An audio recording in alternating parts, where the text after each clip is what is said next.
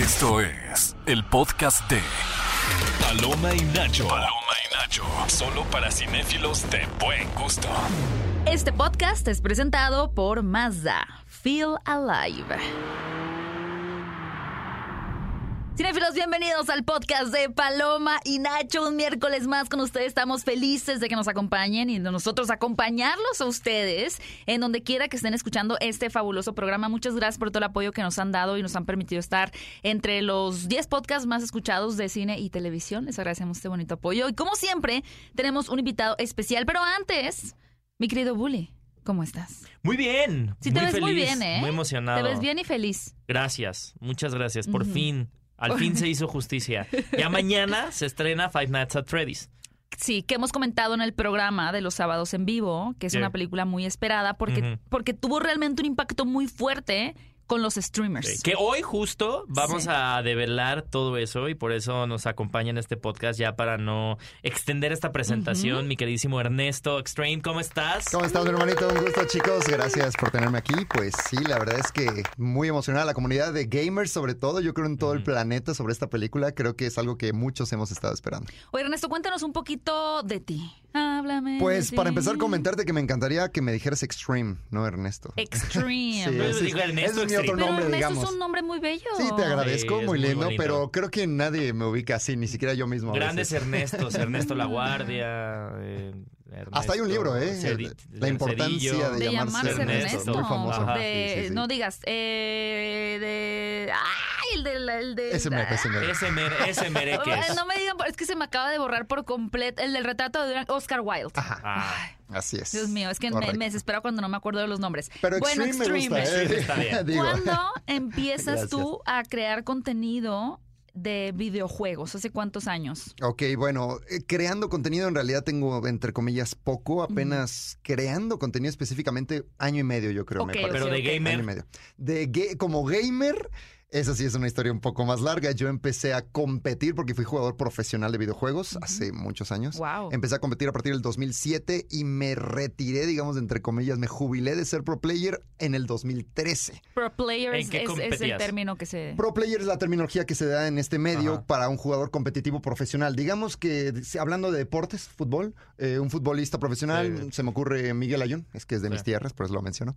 Eh, él sería pro player de fútbol. Claro. En los videojuegos es el pro player, el jugador profesional que se le paga por competir y además, pues, competimos, competía por muchísimo dinero en ¿En efectivo. qué videojuego? Yo fui pro player en Halo. Ah, en Halo. Sí. Excelente. Wow. Muy En bien. Halo, hace Wow. muchos años. O sea, mi veteranés es tanta que yo puedo decir en estos momentos que me retiré de ser pro player hace nueve años, un poco más de nueve años. Y competí entre siete, ocho años aproximadamente. Increíble. ¿Y qué tan desgastante es la competencia de un pro player? Pues por algo ya no lo hago, ¿no? Realmente es lo mismo que cualquier deporte a nivel mundial. Creo que ya hoy en día la terminología esports, que es la versión digital de jugar videojuegos, ya se conoce un poco más. Es lo mismo que cualquier jugador profesional. Realmente entrenas. Yo entrenaba de 6 a 8 horas diarias y teníamos que no solamente jugar, también analiz- analizábamos partes del mapa, dónde iban a aparecer, armas, etc. O sea, todos esos detalles dentro específicamente de Halo se estudian. Entonces realmente yo le dedicaba fácil 6 seis días a la semana, de 6 a 8 horas a entrenar para poder mantener este nivel ¿Y ya cuando te jubilaste, quisiste hacer coaching o algo? ¿Hiciste. Técnicamente sí lo intenté, eso es chistoso, la verdad no pensé platicar eso, pero sí, literalmente la primer, lo primero que hice cuando dije no, ya no puedo jugar era por la universidad, soy ingeniero en mecatrónica, sí me titulé afortunadamente, por eso lo dejé, pero literalmente apenas lo dejé, la marca que me estaba patrocinando me dijo no te salgas, al menos ayúdanos, entonces me volví coach de Ajá. mi equipo profesional, pero solo fueron seis meses. Ah, ok. O sea, realmente lo dejé y nunca pensé vivir de los videojuegos. Sinceramente, jamás pasó por mi mente. Para mí fue un hobby muy entretenido, muy divertido. Y a la mera hora tomé la decisión de, pues, solo ser casual. Es que lo que es bien interesante es que todavía tú fuiste este pro player cuando no estaba No el de auge moda, de sí. los videojuegos. Eso debe haber sido bien complicado Mucho. de entrada mucho. con la familia, ¿no? De cómo los convences. Ouch, esos temas no se tocan tan, tan Sí, o- pronto, o- ¿no? o- o en ese tiempo gusta- no tenías a un faker para decirle a, mira mamá, Sí, en realidad él, sí. él hace esto. Bueno, sí, en realidad sí, ¿eh? En Porque realidad Faker sí, estaba. competía. Él empezó en el 2009 que salió League of Legends. Bueno, pero Soy experto en el tema, por no, eso. te- no tenía por eso estás no, era- aquí. no era todavía tan legendario Faker Sí, en ese no, tiempo. sí, no, porque es un renombre grande, se hizo como en el 2011, que sí es la época en la que yo todavía competía, sin embargo era muy Estados Unidos y Corea, o sea, estamos hablando, enfocándonos Latinoamérica, sí, realmente aquí era nada. Y los premios que nos daban, yo tenía un patrocinio, me patrocinaban varias marcas, no me gustaría mencionarlas, pero eh, me daban una, un dinerito mensual para que yo me mantuviera en entrenamiento, me pagaban viáticos para ir a competir a los torneos nada más nacionales, o sea, yo sí viajé por todo el país, estuve en Querétaro, Campeche, Mérida, Torreón, Hermosillo. Hermosillo no me tocó, Ah. tristemente. Pero En sí, Hermosillo no sí juegan apoyaban un poquito. Ah, sí, allá no se jugaba Halo. Vive en Halo. Así es correcto. Justo así, justo así. Por eso no había torneos, porque allá era un poco muy intenso, entonces nos ganaban fácil. Ellos no entraban. Es cierto, es broma. Me vio así como de verdad. Su cara fue de, ¿de ¿en serio? Ya No, no. Dejen Suéltenme, por Hermosillo en paz. No, pero sí me parece fascinante realmente que hayas tenido esa, ese sueño y que sí lo hayas llevado a cabo cuando no había, como dice Bully, tantas referencias. Sí, sí, realmente lo viví, me encantó, para mí fue increíble. Sin embargo, nunca pareció algo como opción para vivir de. O sea, mi salario era mil, dos mil pesitos al mes, me pagaban viáticos y si ganaba el torneo más importante que había en ese entonces, creo que lo más que llegué a ganar en un torneo latinoamericano, que gané primer lugar, Wow. fueron, yo creo, o sea, 40, 50 mil pesos y nada más. Y es una vez al año y eso sí es Hombre, que ganas. ahora- hoy, sí, hoy, hoy lo Hoy que son- cobran. no, sí, claro, lo que cobran los jugadores estadounidenses llega a 12 mil, 15 ¿Y mil te dólares sentiste mensuales. cuando ya, ya retirado empezaste a ver eh, la fuerza que empezaron a tomar los streamers de videojuegos? Eh, fue a partir más o menos, yo creo, 2016, cuando ya hubo booms muy grandes. Y sí sentí como que debía a lo mejor seguir, pero yo estaba muy contento con mi carrera y literalmente me titulé y, y afortunadamente conseguí trabajo inmediatamente. De hecho, trabajé en Estados Unidos, trabajé en Disney World en, en Orlando y allá apliqué un poquito de, de- de ingeniería. Después tuve mesero, pero bueno, el punto es que trabajar, o sea, me gustó bastante, no me arrepiento. Porque yo sí realmente hice streams un poquito, unos meses, como en el 2010 Ujú. cuando no había nadie y tenía una, entre comillas, buena cantidad de viewers, como era entre también comillas popular como pro player de Halo, pues sí tenía gente que ya me ubicaba en el medio de la comunidad de, de- competitiva de Halo. Y si hubiera seguido, a lo mejor sí me hubiera ido bien, pero bueno, eso ¿Cuál es la comunidad más grande eh, ¿Hoy en día o en League ese of entonces? Legends? Hoy en día. Mira, si te soy sincero, yo creo que hoy en día los videojuegos más jugados son los, los de juegos móviles, celulares. Entonces, la verdad es que yo siento que la comunidad más grande está difícil encontrarla, pero podría estar por ahí entre Free Fire. Minecraft, Roblox. Esos tres juegos, de hecho, se juegan en celular, a pesar de que también pueden jugarse en, en PC. Minecraft se juega en PC, igual que Roblox en consolas. Pero en competitivo. Pues sí, realmente los streamers. Free Fire. los ¿no? O streamers. sea, Free Fire es competitivo en celular. Sí, sí. Pero sí, realmente la mayoría, yo creo que hoy en día de esos tres juegos top se juegan en celular. O sea, la gente, los chavos de hoy en día juegan Roblox Bueno. en su celular, Minecraft en su celular. Pokémon, y Pokémon. Con, Un- con Unite ha estado. ah, bueno, y perdón. también es en celular, sí, claro, y es fuerte. Y es fuerte. Es O fuerte. sea, ahorita está ganando mucho auge. Bastante. Lo que es. el Wild Rift no ha ganado. Pero. Sí, de hecho, el mismo Pero ese es otro tema.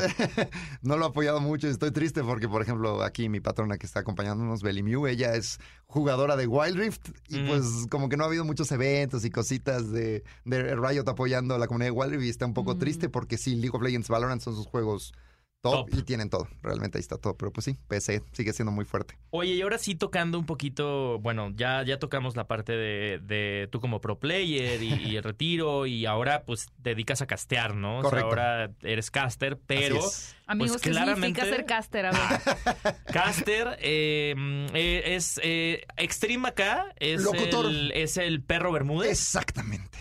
Es pero de... mm, Es que tienes una energía increíble. Bueno, eso es porque Siento creo que, nací puedes así. hablar como por 15 horas seguidas y no... Sí, sí, sí Wow, puedo. transmites De COD, como sí puedo. mucho. de Call of Duty. O sea, estoy O así... sea, es el perro Bermúdez de, De, de Call of Duty, así de es. Call of Duty. Wow. Pero puedo narrar cualquier juego casi Ajá. porque en realidad conozco. O sea, es como los deportes. O sea, Sí, Pero cuando Bermúdez conoces- podría narrar básquetbol si lo conociera perfecto y lo narra y súper bien. Pues Bueno, más o menos. Burak. Ponlo como Ándale, Toño Burak, ándale, que tiene varios deportes ahí en su... Justo así, yo me Ajá. especializo en varios juegos, que es lo mismo. Yo sí, mi, mi fuerte hoy, hoy en día es Call of Duty, pero sí puedo narrar prácticamente cualquier juego, siempre y cuando yo lo conozca, sí me ¿Cuál, animaría a narrar. cuál, cuál sería, o sea, en- ¿Uno sé que que, no? lo has hecho, y, ¿cuál que no te gustaría narrar? La verdad es que no tengo ningún juego que no me gustaría narrar, pero sí hay muchos juegos que no conozco. No, más bien que te gustaría narrar, Ah, que me gustaría. sueño, sueño, como sueño. ser narrar, narrador oficial del juego. Afortunadamente creo que sí he narrado casi todos los juegos que quisieron narrar, pero sí como que me convierta en narrador oficial de tal juego, pues a lo mejor sí me gustaría entrar a, a Riot, por ejemplo. Mm. Porque sí he narrado torneos importantes y oficiales de Riot, pero fuera de los eSports mundiales. No me ha tocado Sí. como que el la LLA, que es el de Latinoamérica Sí. oficial, no me ha tocado oficialmente con Riot. De hecho, sí he hablado con ellos para... Esto están Ojalá expectativas pronto. futuro en móviles. De hecho, Sí. me, me jalen como oficial para bueno, Riot. Wild Rift.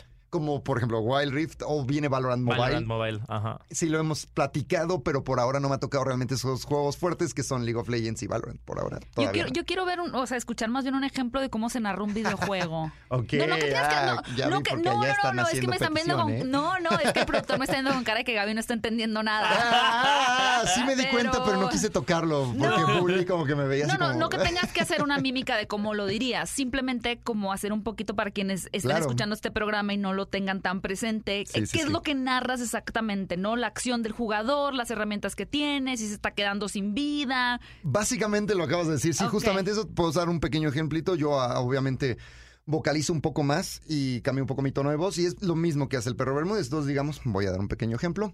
Estamos en una jugada, en una partida de Call of Duty y tenemos a un jugador, va a ser Bully, digamos. Entonces, tenemos justamente en pantalla Bully, se encuentra una víctima a larga distancia, apunta con el sniper, le pega. El tiro en la cabeza es certero, importante para la partida. Solamente quedan 4 contra 5. Bully se acaba de hacer la jugada que podría llevar a la victoria en este torneo mundial. Vamos a ver qué está haciendo en estos momentos Bully. Apunta a la izquierda, se encuentra el segundo, le mete el tiro, falla tristemente, pero ahora sí, conecta en el pecho suficiente para acabar con su vida. Bully lleva 2 de 5, 5 para 3. La jugada del siglo se viene, es el momento. Bully se hace la tercera, se viene la cuarta, la quinta punta.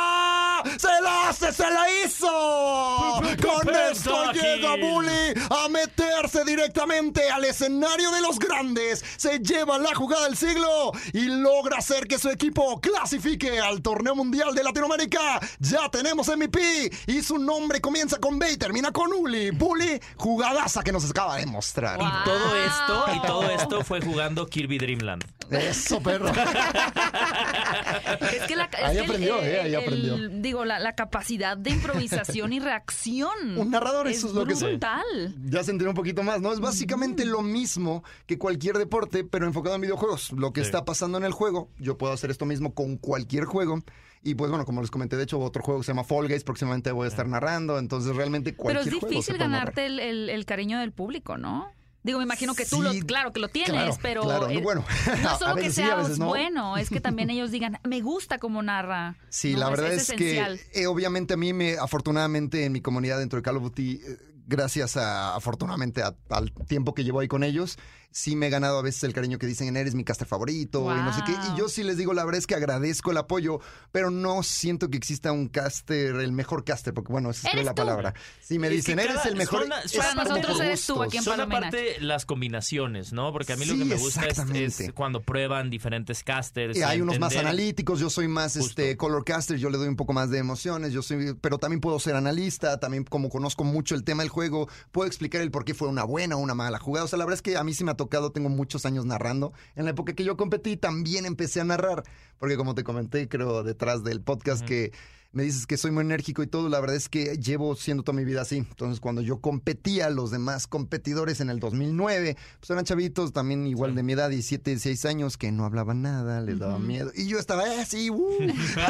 Entonces necesitábamos un narrador para los torneos. Pues, ¿quién, ¿quién lo hace? No, pues que Extreme lo haga, ¿no? Porque pues no se cae. Yo, ah, pues sí, yo no me callo, denme el micrófono.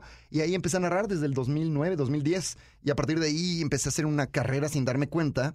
Hice muchísima experiencia y narré eventos. 15 sin- años. 15 años. 14, digamos, 14, Qué 13. emoción y narrando creo que eventos. Así eso es. Eso es padre como también entender que has visto a muchos... eh, Has visto el, el, digamos que el gremio crecer, ¿no? Y has visto cómo evoluciona y cuando llegan unos y los que llegan Y y, se luego se van. van y luego llegan y se van. Y ahorita vamos a platicar acerca de por qué, que era algo que le platicaba a Gaby en el programa pasado, por qué Five Nights at Freddy's es tan simbólico para la comunidad Uf. gamer. Pero antes de eso, Oigan, cinéfilos, ¿sabían que el propósito de Mazda es enriquecer la vida de las personas a través del movimiento y las emociones, logrando en cada intención un acto de servicio sin importar el momento, el lugar o la situación? Y es que Mazda es una empresa amante de los automóviles que logra crear experiencias conmovedoras cuando conduces cualquiera de sus autos. ¡Wow! Oigan, yo, yo de verdad tengo mucha curiosidad de entender por qué Five Nights, uh, Five Nights at Freddy's es tan popular. Bueno, para los que no conocen Five Nights at Freddy's, es un juego tipo thriller con misterio y obviamente suspenso, pero es avalado para jóvenes, o sea, digamos que le, le llaman terror infantil, o sea, Ese es los niños sí Ese es Spoopy, ¿no? Es- Exactamente. Ese es Spoopy, es. Spooky. Ese es No exactamente. es como Resident, no es como No, Resident Evil. exactamente, no es como Resident Evil. Ese es suspenso adulto. Eh, en aquí Five Nights at Freddy's, realmente cualquier edad lo puede jugar. O sea, sí da miedo. La verdad es que si le soy sincero, yo soy bastante cobarde con todo el tema de terror. Y eh, Five Nights at Freddy's a mí me pone muy nervioso. Pero lo padre es ese, que le puede jugar cualquiera y tiene no solamente una jugabilidad divertida y entretenida, tiene una historia muy compleja donde han venido, y, bueno, teorías difíciles de creer y otras que cuadran perfecto. Y el mismo creador ha avalado teorías y las ha hecho canon. Él dice, esta teoría que la comunidad está contando hoy en día Sí, es me encanta, así que a partir de ahorita es real y así es la historia de Five Nights at Freddy's. Eso es algo que no muchos saben ¿De y dónde la es verdad... el creador? El creador es americano. Ok, ok, Ujú. ok. ¿Y, el, y el juego cuánto, cuántos años tiene de...? Mm, Yo creo que debe tener más Bastantes de 10 añitos, años, ¿no? ¿no? Yo creo que 10 hasta años. más, no estoy Sí. seguro. La verdad O sea- no me acuerdo cuándo fue el primerito que salió, pero sí tiene, yo creo que sí unos 13, yo creo que sí 2011, mm, o- sea, Sí, por ahí, que sí. es justo lo que le estaba contando a Gaby, que coincide con el apogeo de los streamers. Sí, de hecho, justamente. Entonces, cuando muchos- empezaron a hacer todo. Twitch, de hecho, diciendo. Twitch es del 2011. Ajá, Justamente. Twitch precisamente, que bueno, Twitch evoluciona de ser primero otra red social, o sea, Twitch antes de ser Twitch era Justin TV. Exactamente. Y yo transmitía en Justin Yo también, TV. era divertido sí eh, sabes, Justin. TV. Y eventualmente se transforma en Twitch, bueno, ya después la compra Amazon y ya viene todo ese, toda esa fusión. Pero eh, un poco la. están. No es que los streamers hayan hecho, hayan hecho que Five Nights at Freddy's fuera enorme. Sino que creo que se retroalimentaron entre ellos. O sea, los streamers sí utilizaron Five Nights at Freddy's y se volvió muy popular. Pero también el juego le ayudó a muchos streamers a a posicionarse. crecer, ¿no? Sí, realmente. Es que los juegos son importantes. Por ahí muchos me han preguntado, en mi parte como creador de contenido, ya dejando a un lado lo caster, que qué recomiendo para alguien que está empezando, donde sea, como streamer, como creador, etc. Y la verdad es que sí recomiendo mucho, agárrate el juego popular. O sea, sí, sí ayuda bastante. Si en ese Y momento... justo era el juego popular porque era la época en la que... Ya nos dijeron la fecha es 2014, ¿cierto? 2014, Era la época en la que justo los streamers y Van los juegos de terror, o sea, primero los streamers estaban en pleno apogeo y luego hubo una época en la que digamos que todos los streamers como transmitían claramente en la noche era como buscar el juego de terror para poder hacer el stream tal, Five Nights at Freddy's, ahí estaba. Entonces, digamos que fue ese ciclo que se empezó a Y retroalimentar. cualquiera lo podía ver, que era lo importante, ¿no? O sea, como de mamá, puedo ver No al streamer, depende de qué está ajá. jugando, ¿no? Y está jugando Five Nights at Freddy's. Ah, bueno, ese Ajá. sí, ¿no? Es terror infantil, todo ¿Y es cómo, mm, eh, eh, digo, me gustaría, aunque ya la conozco yo, pero que ustedes nos contaran, bueno, que tú, Extreme, nos contaras la historia de Five Nights at Freddy's. claro. ¿Cuántos juegos hay al momento? ¿Pero Ah, ¿Cuál es el núcleo?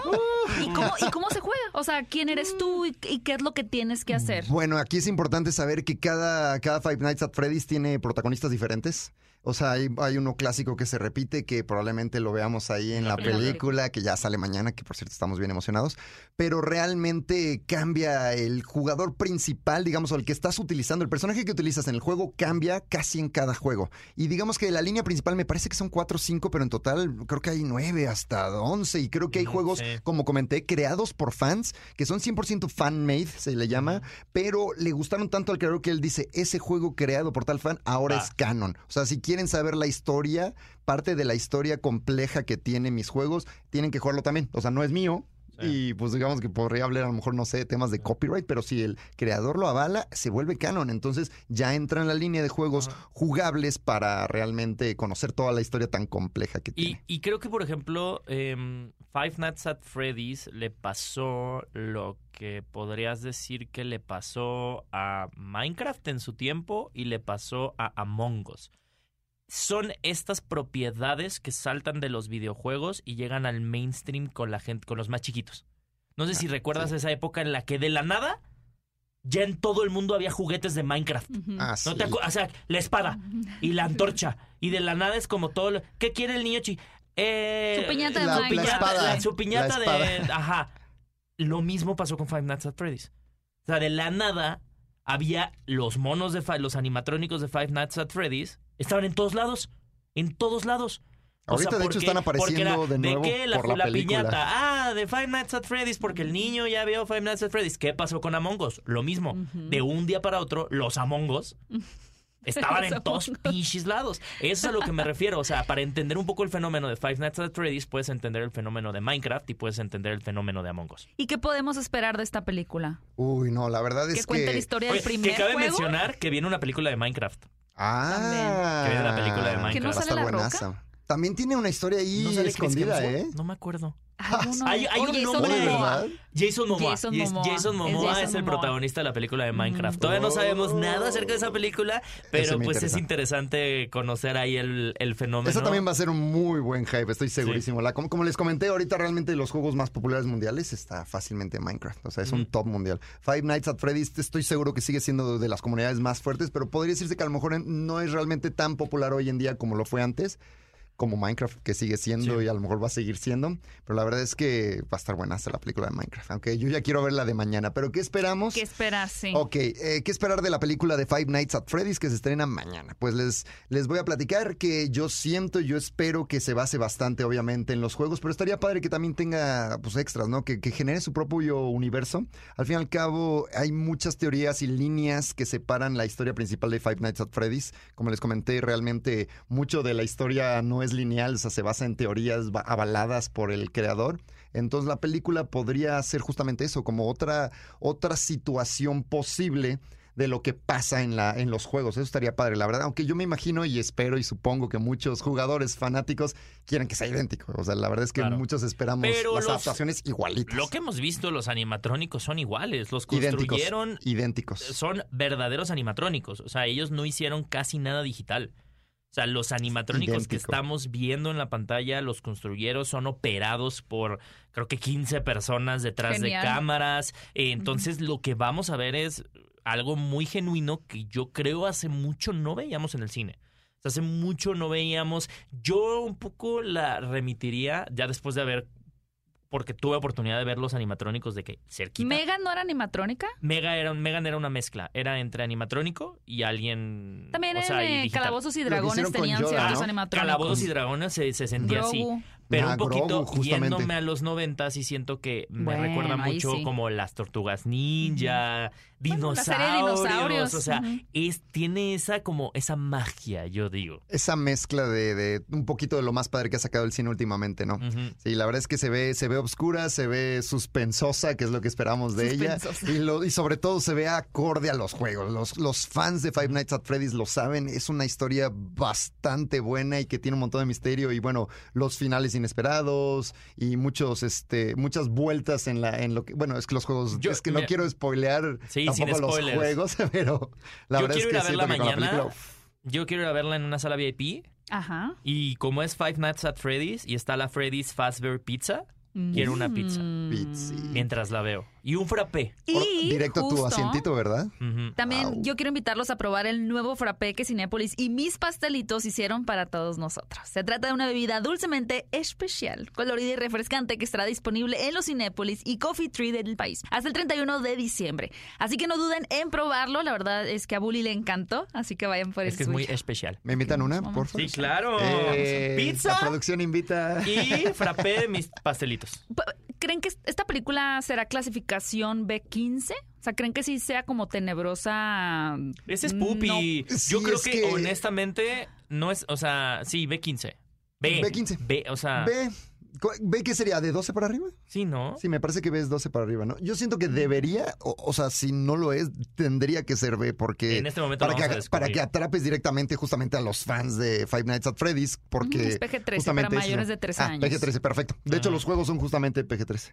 Me parece. Entonces, ahí está. Es lo que comentaba, que es un juego de terror con muy buena historia, pero que puedes meter a la juventud realmente. O sea, realmente chicos, niños prácticamente pueden jugar los juegos. Entonces, está padre que también ahora puedan ver la película. De hecho, por ahí he visto el- que hasta quieren coleccionables, ¿eh? Y que tiene todo el potencial de sí convertirse en un universo cinematográfico, No, ¿no? sí, Por lo que mencionas de las teorías, que hay un montón avaladas, que hay No, muchos. ¿Cuántos juegos 20. hay hasta el momento, digamos, creados por el creador? Me parece que oficiales son unos siete, creo. Así, oficiales, oficiales como siete. Y agregados a la línea del tiempo fácil hay unos cuatro, más o menos. ¿Y cuál es tu favorito?